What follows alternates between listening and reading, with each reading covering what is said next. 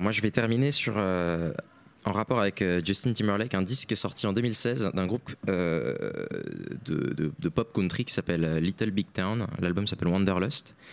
Et euh, moi, j'étais très déçu des productions. Comme, de- comme le nom d'un grand album de, de, de- Kellys.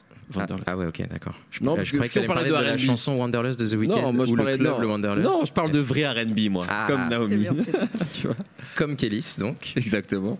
Et euh, il y avait cette même euh, recherche d'identité euh, un peu country pop. Et d'ailleurs, ils ont un morceau qu'ils avaient fait avec Justin Timberlake à cette époque. Je pense que c'est le début de l'inspiration. Et si cet album de Justin vous a plu, je vous encourage à écouter le, le Little Big Town, qui a vraiment la, même esthétique, mais qui est un, peu plus euh, assumé dans la country. Et aussi, il faut écouter 4x4, Miley Cyrus et Nelly. C'est vraiment le meilleur morceau country produit par euh, les Neptunes de la vie.